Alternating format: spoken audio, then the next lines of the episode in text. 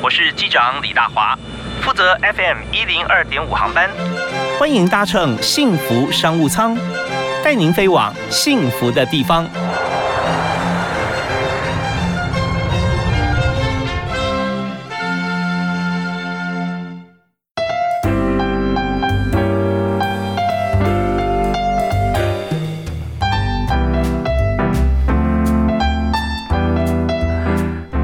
亲爱的听众朋友，大家下午好！非常欢迎您在每天在礼拜一到礼拜五啊，下午五点到六点准时锁定 FM 一零二点五，收听幸福电台的幸福商务舱。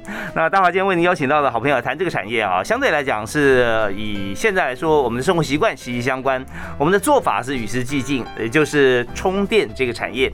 那么在充电方面，我们就想到说，呃，最早提出来他卖的不是车，而是电池。在台湾方面，那就是 GoGo 啊。那呃那时候大家就思考到说，这个变。他 business model 要怎么样进行？那当然，我们现在看到，在全球的一个呃能源政策的一个进行当中啊，就不只是一个国家，而是全球的能源或联合国相关组织在研究，你就发现说环保是高挂啊，但怎么样能够透过环保的一个概念，然后把这样子的一个产业生意跟每个人都连在一起啊，那就是一门显学。所以今天我们介绍的这个公司啊。也就是提供行动电源充电，让每个人在呃商业空间或者公共区域里面，他可以呃不怕没有电哈。没有电这件事情啊，呃，几乎以后呃，他们公司是希望消灭这个成为理由的借口啊。所以为你介绍呃，我们今天的特别来宾啊，Charge Spot 共享行动的执行长江建成 Stanley。Hello，大家好，我是 Stanley 啊，非常欢迎。呃，Stanley 今天来到电台哈，就跟大家分享一下这个新兴的产业。因为我们在创业开始的时候，那个时候也思考过很多种不同的 business model 嘛，哈。没错。对，那所以后来想说，呃，现在。回头看起来哦，以台湾来说哈，跟他们合作的公司，包含政府单位啊，但是在台湾设点有四千多个点啊。是，那而且做就立足亚洲啊，放眼全球，现在在全亚洲，日本、香港、台湾、泰国、中国也有，中国哈也有，总共有五万是吧？超过五万个点，将近五万个租借站。对哦，呃，租借站。好，那这个租借啊，我们就来谈。那它是租给这个企业公司，对不对？呃，一般来说，我们是把我们的设备放在线下的这种公司，比如说咖啡厅、超商，然后来提供这样的服务给消费者。所以是由消费者来付钱给我们。嗯，对。OK，好。那消费者来付费，也就是说每个充电的人哦，使用者付费，使用者付费。OK，那但是呃，怎么样找到这些使用者？那就要找。这个呃营业场所是不是？没错。人呃跟你们合作的点大概是属于哪一些类型？一般来说，我们把整个线下通路的合作类型分为四种。一种呢就是所谓的零售生活，举凡像超商、像呃量贩店或是电信商这种，对我来说就是生活产业的。嗯。然后另外一种呢比较偏向于是连锁餐饮，因为我们都知道其实民以食为天嘛，所以大家都出门都要吃饭。嗯。那这个情况之下，包含到咖啡厅啊，包含这些事情都是在里面的。那剩下部分就是娱乐场所，包含百货业，然后包含饭店，包含球场这些地方，就是我们所谓的第三个第三类场所。第四类呢，就是所谓的政府的大众交通。那包含像高铁、像捷运站、像这些户呃，甚至连到户政事务所跟医院都有我们的服务做提供。OK，好啊，那我们就看我们刚刚在这个节目开始之前，我们有提到这是一个 B to B to C 的一个产业哈。是的。那么使用者付费就是每个充电人他要付费了。没错。那么他怎么样去付费呢？因为我们知道说在呃一般充电的话，大家就自己行动电源嘛，在家买，或者说自己在家充电，那就跳家里面的电费。那如果说在呃公共场域啊。啊，用呃像 Charge Spot 的设备的话，那怎么样核算那个费用？其实对我们来说，其实我们大概在进台湾的市场的时候，我们会评估台湾的均呃每个人均的收费呃收入，然后我们来估预估。以台湾的逻辑来讲，我是按照铝箔包以内的这样的定价策略，让大家可以很轻松的去做使用。我们的费用是一小时十二块，最高只收你每一天只收你三个小时，所以你整体来说，你从没电充到有电，最高也只需要收到十三十六块。嗯，OK，好，所以说呃，一天而且不会天天没电了哈。对，而且自己本身也有一些这个充电设备哈。呃，所以从这样子的一个情况，我们就讲说做一个生意要怎么样思考到说它是可以获利的，那就要想说整个它市场面有多大，然后我们投资设备成本啊，那这样回推出来算一个呃可以营运的一个一一个价格策略。好，那我们就来谈说，呃，讲回一个比较大的方向哈，就当初来呃想到像这样子的一个呃 business model 哈，跟它的我我们的一个标的的时候，就以充电为主哈。那那个时候是什么样的契机啊？那有没有竞争对手？呃，一开始我们在香港的时候，那时候别有那么多竞争对手。那时候我们在选择题材的时候，我们想要以共享经济为主轴，因为那时候大概是二零一六、二零一七年的时候。嗯。那我们在市场上，呃，因为比较临近中国嘛，所以就观察一下中国在华南上面的一些项目，我们就发现了有单车。嗯，有共享单车，有共享行动电源，嗯，然后有共享雨伞啊、板凳啊、篮球啊等等之类的。后来我们发现，适合香港的共享模式比较偏向于是行动电源。嗯，那为什么呢？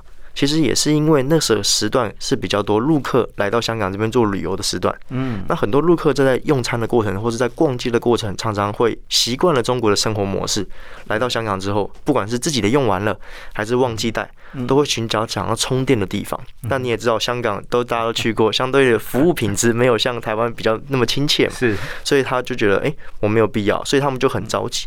那刚好，那那时候朋友在香港是有开工开餐厅的，嗯，那我们就发现其实蛮多客人在询问的，因为这件事情其实搞不好可以试试看，所以我们就用最小可行性的产品去中国呢，去拿了一台行动电源共享行动电源来到兰桂坊门口，嗯，来做市场测试，是，后来发现其实哎，蛮多客人真的是愿意花钱去做租借的，所以我们来觉得那我们就导入看看。哦，OK，就呃，当然我们要思考到还有一个就是。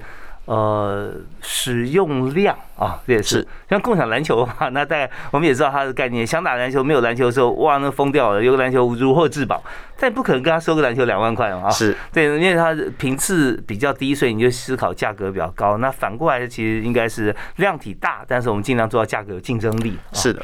OK，好，那这是一个契机。那但你在推展的过程当中，因为从香港开始是，那后来又到了像日本啊、台湾啊这样的啊，那呃。在过程里面为什么会呃，就是走走到不同的国度啊？那当然这发展是有原因的，有没有一些机缘？然后在不同的地方，它推展的难易度有没有差别？一定有的，包含到我们刚才提到定价策略这件事情来说，我们每国家的呃费用就不一样。嗯，以香港来讲，大概是台湾的将近一点五倍。的一个定价费用，因为毕竟他们的收入也比我们多嘛，对，消费也高。日本也是一样。嗯，那我觉得为什么会这么做到跨国？因为我们很清楚知道这个的项目的呃创创发源地在中国。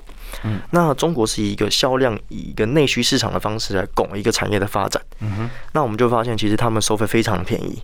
是那因为本身他们成本也压得非常的低，嗯，那回到如果在香港做的情况下，我们不可能用那样的收费方式做，因为香港人口跟中国是无法比的。是，那从这情况下，我们在说，那我们有什么优势？我们不可能回去再跟中国的品牌做竞争。那时候中国大概已经有将近快五百个不同的品牌在做同一个产业，嗯，那我们就想说，好，那我们要做一个自己的差异化，我们就把我们的系统做了一个比较特别的地方，我们可以跨国租借。我们可以做到香港界、台湾环、台湾界、日本环。我们瞄准的就是那时候东京奥运市场。嗯嗯。当然，像奥运边相对比较没有像过去奥运一样这么多游玩客的人潮嘛。是。但是这个东西毕竟人都有想要去到其他国家旅游的一个呃契机。那那个情况之下，常常会需要拍照打卡。那没有电的情况之下，就可以慢慢把这个生意给带到其他国家去。所以，所以呃，在这边我们看到 Charge Spot 在呃。做法上面，我们就是不断的在研究问题，不断的在解决问题。那么我们这边要休息一下啊，稍后回来我们要请 Stanley 帮我们来分析一下，就是说以目前看起来哈，我们在呃一片红海中创造出来一条蓝海啊。那这块蓝海要经营的好的话，一定要做到哪三件事？没问题。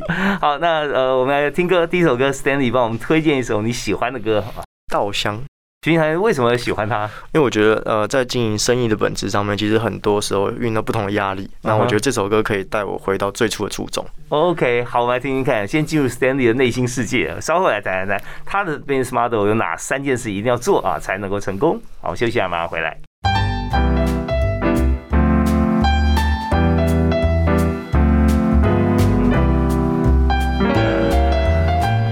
我。们现在要看看手机还有几格啊，啊，有百分之多少的电，是不是可以继续来听我们的节目，或者是你可以稍后有个会议啊，或者视讯会议够不够？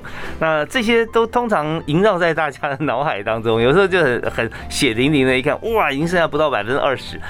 好，那这个问题要怎么解决？有电的地方是没有问题啊，但是问题就是没有电。那今天有专门解决手机充电这个问题的好朋友啊，他他们创了一个跨国的企业啊，就是 Charge Spot，也就是说在各个不同的点哈都有充电点。那呃能够做到这一点哈很不容易，但是开始做哈就发觉说走在成功的路上哈很开心的。我们欢迎执行长 Stanley 江建成。Hello，大家好。是，刚才 Stan 有跟我们讲说，呃，这个公司成立是在香港，然后现在总公司呢移到日本啊。嗯，在这个做法上面，我们先谈呃，职在公司经营好了，要把像这样子一个大家其实很多地方都都已经开始有这样的公司啊，就是提供充电的这个公司哈。那我们怎么样能够经营的好啊？我们的 business model 方面的重点哈，有三个是什么？我觉得分两块，先讲一下第一个问题，就是说怎么样能够经营的好。我觉得不同项目有不同项目的，不管是股权的分分购，还是在市场的频段。那以我们的项目比较特别，是我们各个国家在刚开始的时候都是独立融资、独立发展。这件事情是很特别的哦，因为你看，不管是 Uber，不管是什么，他们都是，哎，我开一个新的国家，我整个资金带过去。那对我们而言，其实我们看中了两个东西。第一个，它前期所需要的资金相对的也比较重一些，相对其他产业。可是它最大的一个影响，最终的局面，其实在于是速度以及资金。OK，那这呃一开始资金需要重一点哈，最主要是投资设备嘛。没错，因为其实我们在呃设备上的投入前期是比较占占比比较大的。那我们也真在台湾的部分来说，我们也为什么会有国发基金的挹注？其实也是因为我们单独独立融资。那我们整个品牌的布局就是在日本这边做整体的上市的操作业，然后上市之后，我们再做海外的一些合并跟并购。那让整个品牌能够发展到更多的国家，同时也让很多可以跟我们做合作的加盟商，或者是国家级的一些战略合作伙伴，可以有信心的跟我们做合作。OK，那我这边提个问题哈，就是说，呃，我们一开始的特色是在不同国度独立融资嘛，哈，是。那但是又讲到一个速度要要够快，没错。可是我们现在在上市的过程当中，好像说我们现在规划第一个上市应该会在日本，是吧？是。好，那在日本既然是一个共呃一一同一个公司，那台湾怎么样来看待？就是说，它资金进入这个呃公司里面，但有共同不同国度的一些股东，然后最后全部在日本上市。所以在日本上市这方面，只有日本公司呢，还是包含台湾的公司？呃，日本会由日本这边来做。日本公司上市，然后上市完之后才会做并购的作业，并台湾的公司，所以台湾接下来也是会回到那个主体上去，只是会有不同的阶段性的作业流程。了解，所以这边跟大家来谈，如果说我们现在要做一个跨国化区的一个生意的时候，我们就思考到说，还是一样以这个利益本位为主啊，就是投资方他这边创造的，呃，不见得每个人投资到说我要要是母公司啊，是。你把自己创造成一个可被并购，呃，可能会翻倍有价值的小公司或子公司，也是很好的事情。没错，所以这边呢谈清楚、想清楚之后啊，在各自独立绝对好过哈，大家是呃大锅饭，或者说大家就是同一个局面，因为这样的话很难做不同区域的分工跟分润啊。好，那这是第一点，对，好。那那回到一个叫市场上怎么去看待这个生意本质？我觉得不同国家，我分享我在台湾的经历，我分三个阶段。好，我觉得第一个阶段就是最主要在做市场的观察，因为不同国家每一个人民的消费或者民生活的习惯是有所不一样的。是。那以台湾来讲，我们的服务是二零一九年进驻到台湾的。我大概从二零一八年回台湾之后，我整整用了将近一年的时间在观察台湾的消费的习惯。嗯，那时候大家还是普遍用信用卡跟现金，甚至很多东区的店家是没有提供信用卡服务的啊。所以相对来说，我们的支付习惯走的比较晚一些。嗯，那为什么会选择在年底的时候跟他跟团队说，哎、欸，台湾可以进了？其实主要的原因就是那时候刚好 Line Pay 在跟中国信托推所谓的 Line Pay 卡。也鼓励了 Line Pay 的推动。那那时候的啊接口支付也大力去找了一些明星代言，嗯然后来做这样的一个支付习惯的改变。那我就发现一点事情是，回到我那时候相对在中国经营的时间，我大概在那边待了六年。那我们看待其实那就是一个支付啊，我们叫支付改革的开始。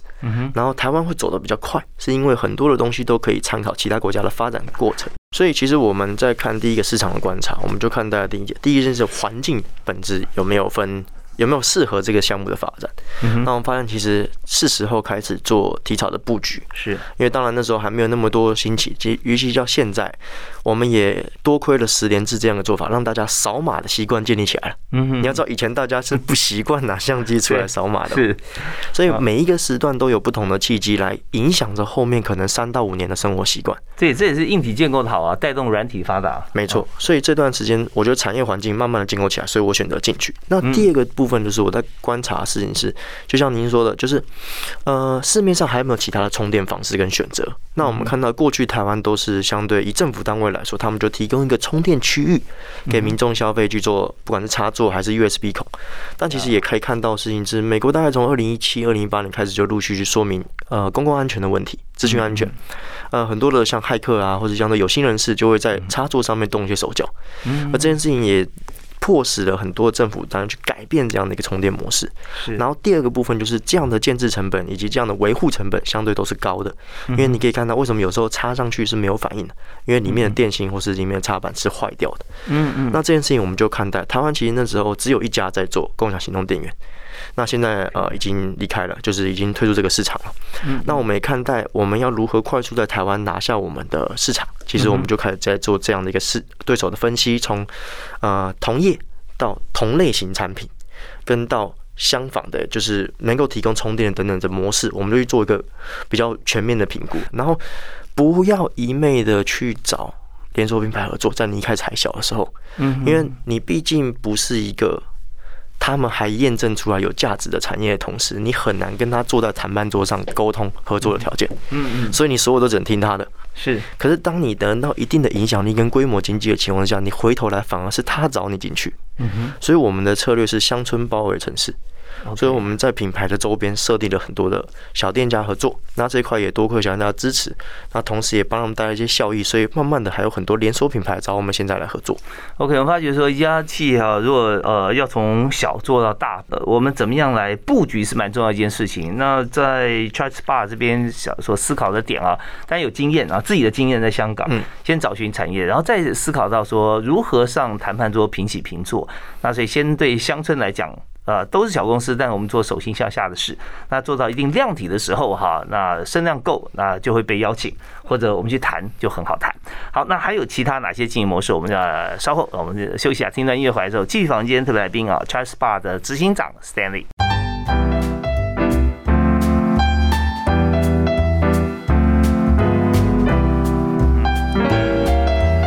锁定幸福电台幸福商务舱。那我们今天所谈的主题就是有关于在行动电源方面哈，我们怎么样可以随时随地在任何一个空间哈，不只是在你家或公司哦，啊，你可能在一家商店或者在旅馆啊，各方面都可以找得到呃充电啊，而且是你熟悉的充电设备跟品牌。我们今天请到的特别来宾就是 Charge Bar 的执行长啊，呃 Stanley。那 Stanley 今天跟我们来谈的就是要经营好像这样子的公司，提供如此的服务哈。那最重要的三件事情，刚刚有提到啊，要观察市场，嗯，那还有第二个就是快速扩张，快速扩张，因为速度很重要哈。如果速度不够快，呃，别人就会不但做你一样同样产业，而且可以做得比你更好。是的，啊，好，快速扩张。那第三个，我们刚刚谈到，就是怎么样能够让你的合作方哈可以看中你。对我觉得这一点来说，就是我们会从我们自己的优势做一个阶段性的分析。我们现在来说，就是最重要一点，如何让大家持续的跟你合作，而你就要提供一个合作价值，而这个合作价值可不可以再增值跟提升？像大家都很清楚，我们在现在所提供的服务跟就是共享充电这件事情嘛，嗯，满足手机的充电。但于店家来说，我们帮他们解决就是人事的成本、设备建构的成本，但这段来说都是结缘嘛。那如何做开源？其实我们也在帮他们解决一些，因为当我们产业投入的够多的同时，我们可以提供一个 total solution 的方式给这些店家，包含到客户的分析、人流量，或是说相对应的，比如说餐饮业他们常见的问题，我们就可以把其他产业，比如说 POS 相关的品牌带入进去，提供他们一个解决方案，让这些的这些呃同产业的。创业者，我们讲他呃餐饮也是一个创业者嘛，像这些创业者都可能够找到一个方式，那由你来这边来做衔接。对我们来说，我们就是在这个通路上面做一个呃更多价值的体现。那对于消费者来说，我们如何让除了充电之外，他们还需要什么？这也是为什么我们所谓开跨国的问题呃原因，是因为我们也把像 WiFi 啊、像翻译机啊，在这个情况下也放到平台上面做共享租赁。OK，所以这边让我想到一句话哈，叫做呃一生之计在于勤啊，很勤快、很勤劳的帮别人这个呃解决他的问题啊。那也许想到也没想到的，你都提供 total solution。所以相对来说，在做这件事情之前，必须要先去了解他的需求，是的，然后去帮他找到一些他可以使用的一些器具或厂商。那同时要帮他开发。所以在这这边，你把这个呃，比方说翻译机啦啊，其他这样相关的部分移到一个店家的时候。那在翻译机这家公司，他也会思考到说，哎，这 Stanley 这么帮我哈，那我看看我业绩确实有成长啊。我要想个办法哈，看我的客户当中有没有可以哈，呃，也用他产品的啊，也帮大家的忙嘛。是啊，他这时候想着就不止帮你忙而已，还帮他客户的忙是啊，最重要。所以这样做就越做越广了啊。所以呃，怎么样提升自己的价值，就是看到别人的需求，同时把把这个别人需求当成自己的责任哈。那这也是一句名言啊，德蕾莎修女所说的话。好，那我们就思考到说，整个局面在布局过程中，现在听众朋友可能心中有个疑问啊，就是说有些人认识你们。品牌有些人也许不太了解，是就是你怎么样跟公司合作？你们举个例子，你跟哪些店家啊，或者政府单位合作？你的方式，呃，建制好你的成本啊，建你你需要做的工是什么啦？然后呃，消费者怎么怎么样付费给你们？好，我大概分啊两三种吧。我觉得第一种部分来说，就跟一般的店家合作比较多的，都是我们采用互惠的方式做合作。我们提供设备，然后来减少他们的兼职成本。那同时我们在设备的屏幕上面也有做广告的轮播，提供给店家，所以店家不需要再采购一个荧幕去轮放他们店家的广告。同嗯，同时还有一件事情比较重要，就是我们把原本自己的充电行为跟商家的商务资讯绑在一起。变成是说，他在这个地方借了 Charles Bar，可以看到或者直接使用到商家优惠，比如第二杯半价，第二或是说消费满一百减十块，这个部分可以直接透过 App 的部分直接做使用，而这个的使用比例也来到了跟我们合作店大概有四成的兑换率，是非常高，而且大家是有兴趣的。哦，所以说在整个这个商模在推展过程中，已经思考到如何绑定各方面的资源，然后才去设计这个硬体装装置，是是不是啊？当然了，它 App 也是，你直接用 App，它就直接在手机上可以看到，没错，推播啊这些部分。那你说那个 Screen 那个荧幕要多大呢？我们自己本身设备有分四种，一种七寸、十三寸、二十四寸跟四十三寸，不一样的屏幕，根据市场的人流量，这个通路的流量不同而有所不一样。嗯，嗯那消费者去充电的时候，他是怎么充呢？他一个一个器具放在这边，他有可以充几只手机？好，那我们一个机柜通常来讲，最少是提供五个行动电源，最大提供四十个行动电源。那消费者在使用的过程当中，可以直接拿手机，不管是开相机还是用 Line，直接对着我们上面的二 QR code 直接进行扫码。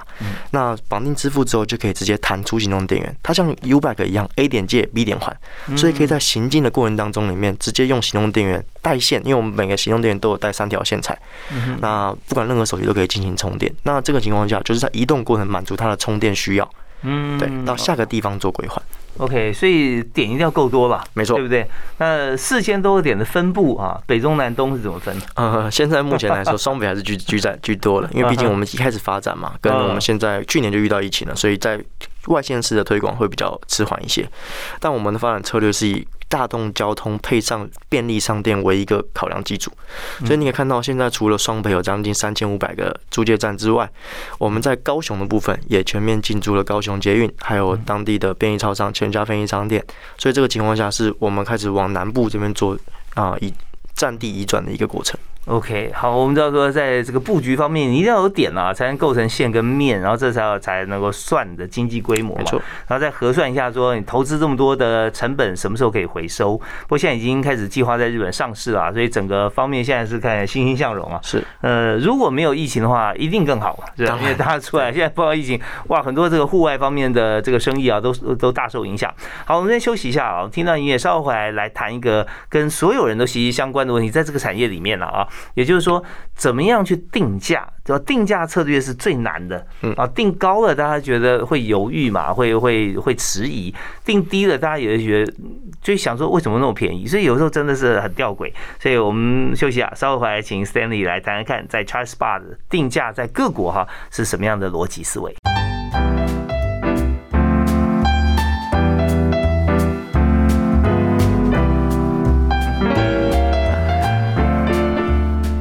在今天节目里面和 Stanley，也就是在充电方面啊，在台湾现在可以说是最大啊，唯一能够做到这么多家的一家充电公司 Charge。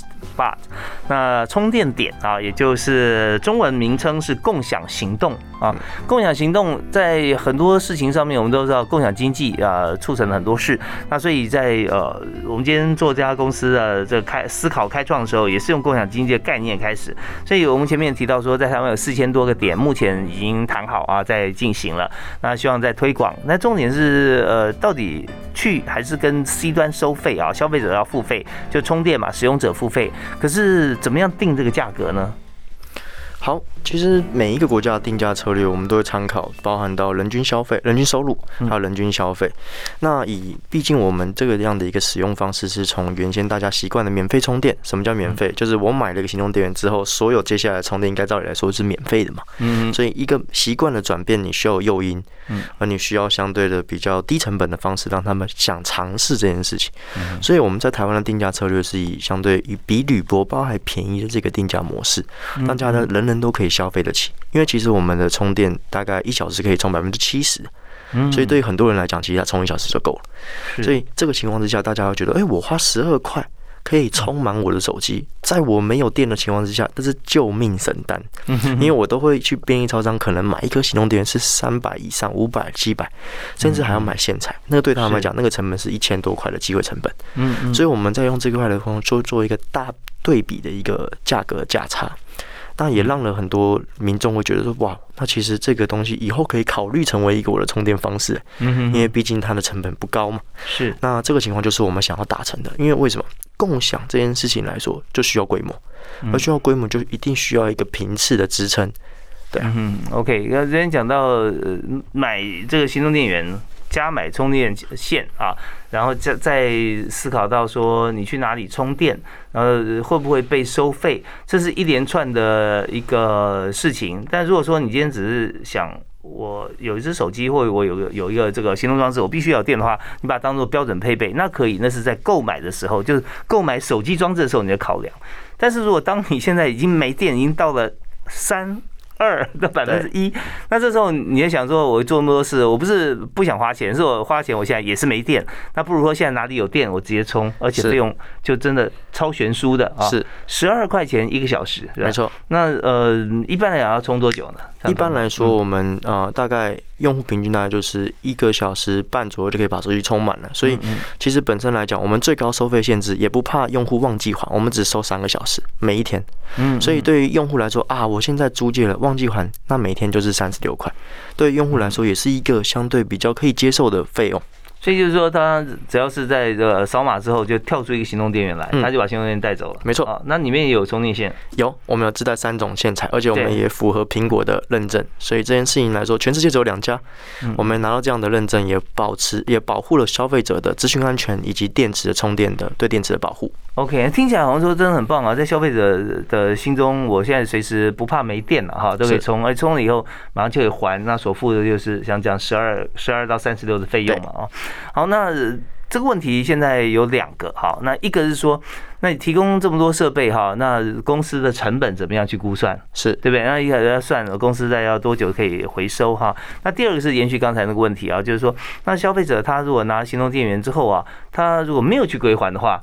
那怎么办？嗯嗯，那我觉得整体上面来讲，先讲第二个问题好了，我觉得比较简单。呃，因为本身来讲，我们是有设定一个消费机制，是在使用的情况下要先绑定它的支付方式，嗯，包含到可以使用电话号码、用电信账单的形式，或是信用卡、来配接口制，然后认识到甚至到悠游这一块的一些台湾配。那我们在做这一块而言，就是会让每一个消费的。租借的这个时间点是为期在七天之内的，超过七天，我们就会视为它是一个逾时归还的作业，我们就会扣除它一笔费用，而这个部分在每一次的租借前都会告知。所以这个情况之下，我们也发现台湾的比例是非常低的，甚至不到千分之五，在这个情况，所以我们也发现台湾人其实相对是比较愿意去做归还跟租借这个情况。那相对我们比起来，像香港跟日本的话呢？呃，香港跟日本，香港会比较。多一些高一些，原因是因为它旅客多嘛，嗯，所以很多啊忘记了带回中国了。那他们在还的情况之下，可能就超过七天了。是对啊。那每个国家他们方面不一样，日本的话也是相对比较低的，因为日本在这块来说，啊，可以归还点也比较多。嗯，对，这就是归还点，这这是个重点啊。因为现在大家其实行动电源，呃，有手机在都会有了啊，都会自己有。他不会说多多拿一个行动电源，而是说他归还的时候，他可能人已经不在当地了。对啊，那像这样情形，OK，那大家就知道说，如果在七天之内，呃，因为已经在自己身上嘛，所以一天就是三十六，没错，一天三十六，然后再看七天。那如果于于时归还的话，就是看这个行动电源本身的价值多少，就扣除嘛。没错，那就送那那就等于说你买了一个行动电源，因为你没有还啊。而我们也做到一点是，你只要会联系我们归还了，我们就退你罚金，这是我们有做的。对，OK OK，因为我们其实希望发展这个本业，就是希望能够让大家用以租代购的方式。进行手机充电，嗯，对，没有人想要说 做一个充电的事业，然后是顺便来卖行动电源，对，对，所以这方面很清楚。好，那至于说真的，我们要看到各个创业的核心来算成本，这是最难的一件事情啦，因为它有很多的变数存在。没错，所以我们可以谈一下说，以像这样的产业来讲。它的这个成本方面啊，最重是在哪里？呃，最重在当然是设备啊，因为本身来讲，你看我们都是数以万计的电池以及机柜在市面上做流通，那机柜少数都是破万嘛。嗯，那我觉得你刚刚问到我的成本周期，其实我最主要定价，再配上我的预估使用率，大概我都会抓十二到十四个月之内做机柜的回本。嗯，那这件事情就会是评出评看我之前在其他国家的经验，然后去也会倒推回到我的定价策略，因为我们的回本周期计算逻辑就是使用的单次收费乘上使用率，再乘上流通的数量，嗯，就会知道我的月营收。那这个情况下就会摊提到每一个机柜它所呃换算回来的周期。嗯，是，呃，这边这边就牵涉到我们在创业的过程当中如何去精算啊，我们的这个商业模式里面最重要的一点，就是你只算成本，如果没有算算市场收益的话，那这是不切实际的。那如果只算市场收益，你没有顾及成本的话，那保证你是不会成功的，因为这就是说你两端一定要互通，通的，然后自己算一个非常合理。然后最重要的一点是完全贴近消费者市场的需求了啊，这样生意才做得起来。好，那我们今天请到特别来宾 Charge Bar 的执行长啊，Stanley 江建成。那我们在稍后我们最后一段时间里面，我们谈一下人才策略。没问题。好，在像这样产业里面，你需不需要人啊？需要什么样的人啊？工作？然后呃，如果他来面试的话，你会问他哪三个问题？没问题。好，我们休息一下，马上回来。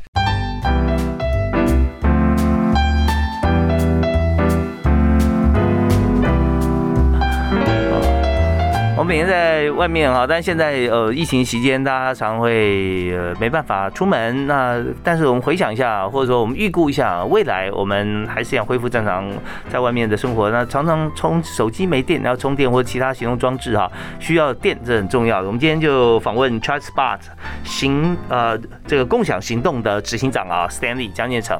那刚好提到说，在整个产业里面啊，它的概念不是最新，但是你们的经营模式是有突破。创新啊，跨国经营啊，那么现在公司有缺人吗？呃，目前来说，疫情我们不太敢做大大方面的一些招财，但其实我们整体上面还是会持续精进补给人才的。嗯，这样你先边举一个例子哈，就是在你公司里面的员工同事哈，是你觉得最欣赏的是哪一位，或者他具备什么样特质，做哪些事？我觉得能够进入到我们公司的同仁，我觉得我都蛮欣赏的。说老实话，因为我觉得我们在面试的过程当中里面，我们都有清楚告知他我们工作的氛围跟注重的条件是什么。嗯那我觉得评能够经过我们人事同仁的一个评估，跟我们自己的主管面试，我们都觉得能够进入到这个团队本身，我们都是相信他的专业，嗯，然后同时认可他的人品。然后才会在我们团队当中。像你们现在如果说呃未来哈解封以后哈最缺人的部门或者说需要的专业是哪一方面？其实我们呃接下来应该在我的角度，我会希望能够让品牌的知名度可以再提高。所以在行销方面来说，可能会是我们去做数据用户啊用户经理上面的一个职缺的招聘。原因是因为我们要透过用户的使用习惯，或者用户的一些逻辑来慢慢的去增加我们的新客人的来源。嗯，所以他每天的工作，他必须做哪些事？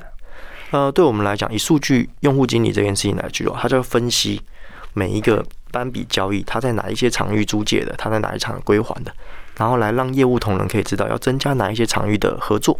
嗯，那同时租借的时间频段，或者是新用户注册的时间频段，他根据这些都是数字，然后来去找到一个拓展的方策略。这就像 business support 啊，那相对相对来讲哈，它也是一个 PM 的角色。其实它所以 PM 就是说，它要连接各端啊，尤其是前后端，但是它要支持这个业务，那它实际的数据来支持，除了自己分析以外，它还会讲。因为有些很会分析的人，他不会做一些联想跟沟通。所以他自己如果做得好的话，他不但掌握数据啊，而且他可以观察市场。